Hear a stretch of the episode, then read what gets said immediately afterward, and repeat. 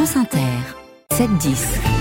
Mercredi 7 février, bonjour à tous et bienvenue sur Inter. Anaïs Fega, bonjour. Bonjour Nicolas, bonjour à tous. À la une de l'actualité ce matin, l'hommage de la France aux victimes du Hamas. 55 familles présentes en fin de matinée dans la cour des Invalides à Paris, 4 mois après l'attaque terroriste près de Gaza, nous les entendrons.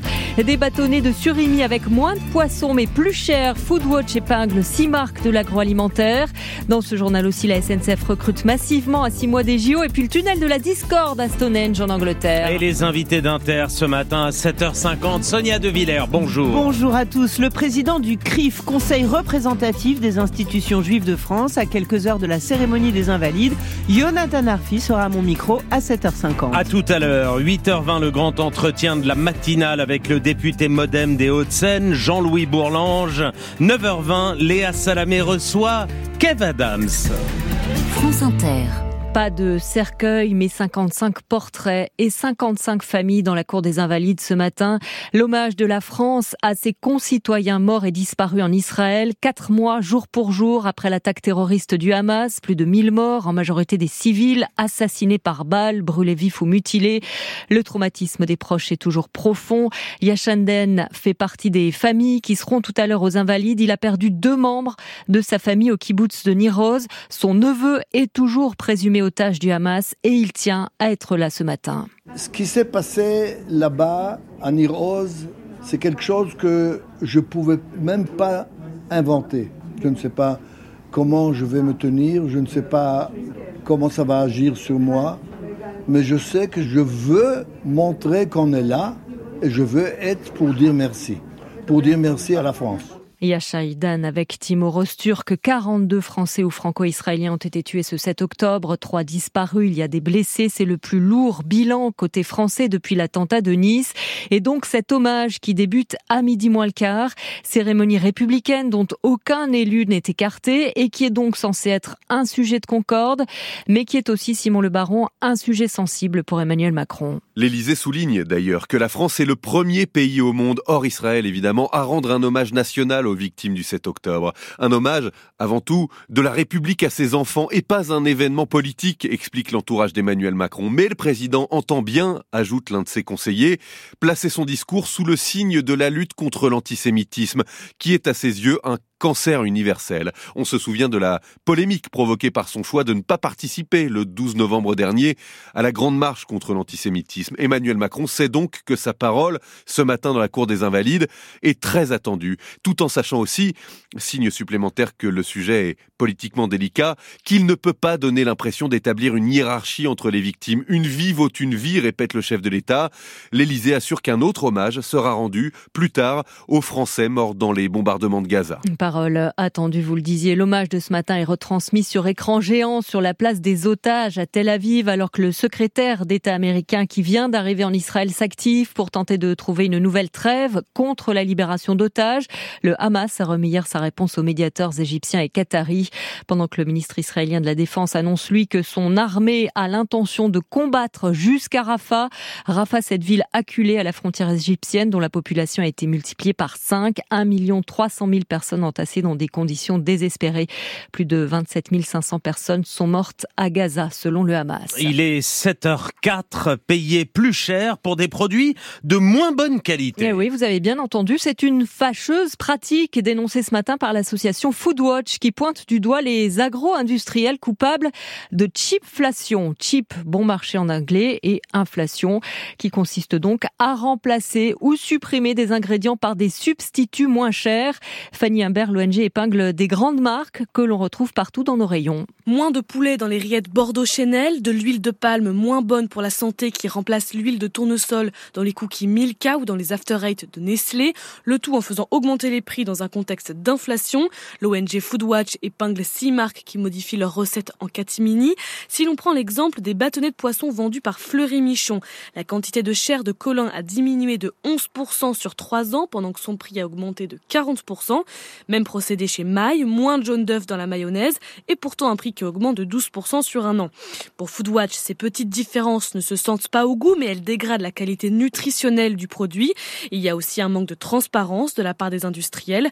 Eux se défendent en invoquant des problèmes d'approvisionnement, notamment de céréales sur fond de guerre en Ukraine, ou encore les conséquences de la grippe aviaire qui fait augmenter le coût de certaines matières premières comme les œufs. Et pendant qu'on s'interroge sur la qualité des produits, les agriculteurs bio, eux, se mobilisent aujourd'hui devant l'Assemblée nationale à 13h. Ils s'estiment abandonnés par le gouvernement qui a annoncé la suspension du plan Ecofito, eux qui subissent aussi de plein fouet l'inflation. Explication dans le journal de 7h30. Alors que par ailleurs, le géant mondial du lait Lactalis a été perquisitionné hier. Le siège du groupe à Laval, ses bureaux dans la capitale et l'hôtel particulier parisien de son patron Emmanuel Beignet.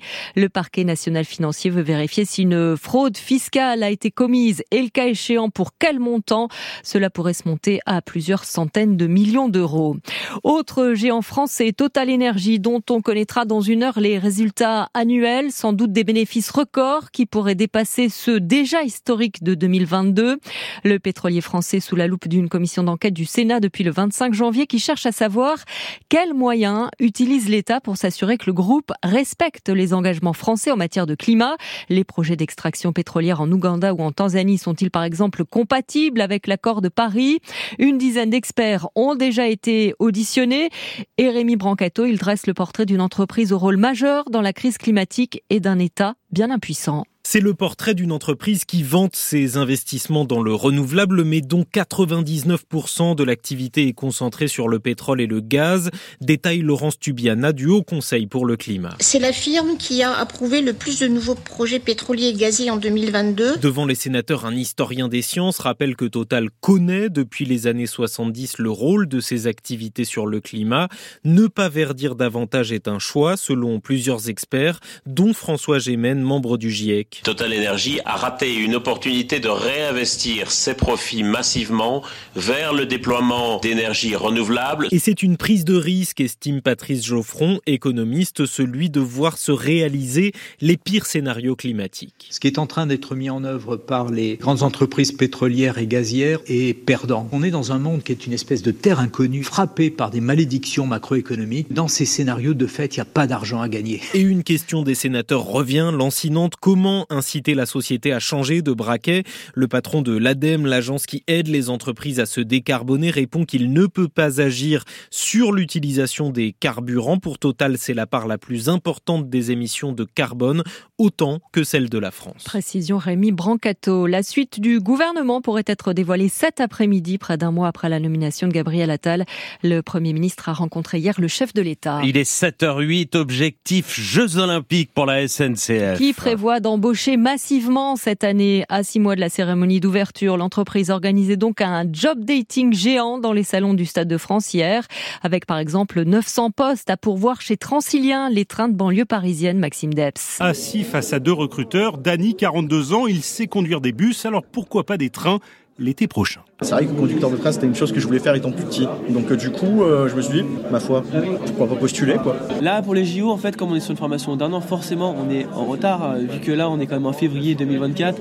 Pour juillet, août, c'est un peu tard. Un peu tard pour les JO donc, mais pas trop tard, puisque la SNCF cherche à recruter en Ile-de-France 400 conducteurs de train d'ici la fin de l'année.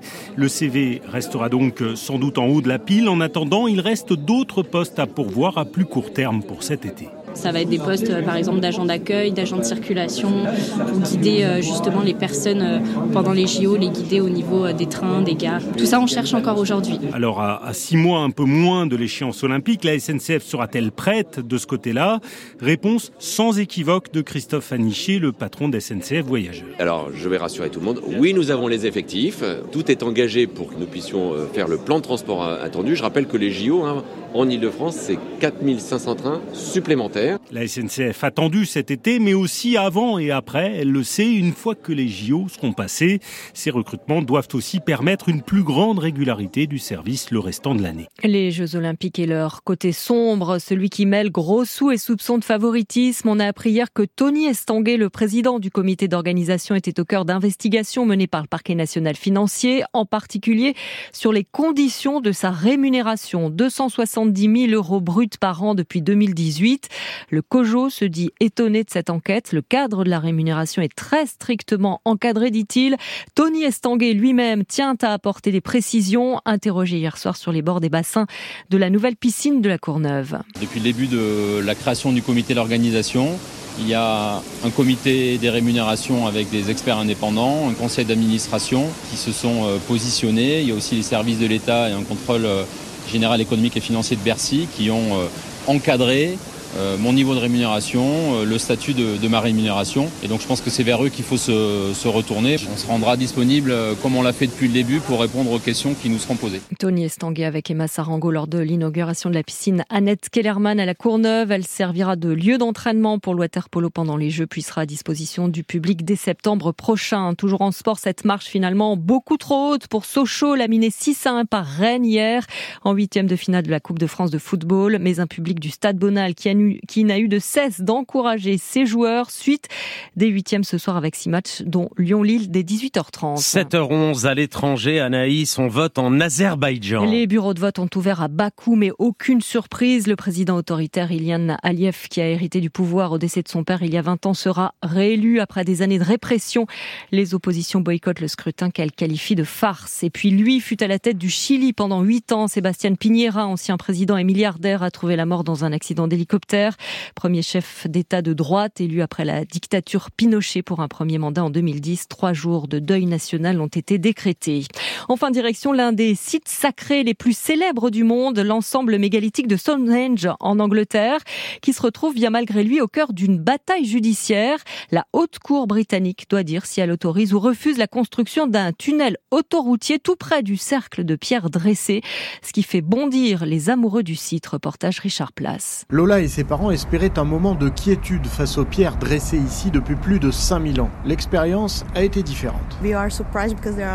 Nous sommes surpris parce qu'il y a beaucoup de voitures à proximité. Ça crée une drôle d'ambiance. Nous ne pensions pas qu'il y en avait autant. Camions et voitures presque tout le temps dans le champ de vision et le bruit incessant du trafic, c'est le spectacle proposé aux millions 600 000 visiteurs annuels. Aux heures de pointe, les automobilistes peuvent passer une heure sur ce tronçon de 13 km D'où ce tunnel, défendu par David Bullock, directeur du projet pour les routes nationales. Nous sommes confrontés à d'énormes embouteillages ici, ce qui freine l'économie du sud-ouest. La meilleure solution, c'est un tunnel de 3 km. Ça enterre la route et dans le même temps, nous aurons cette voie rapide et fiable. Un projet qui ne convainc pas John Adams.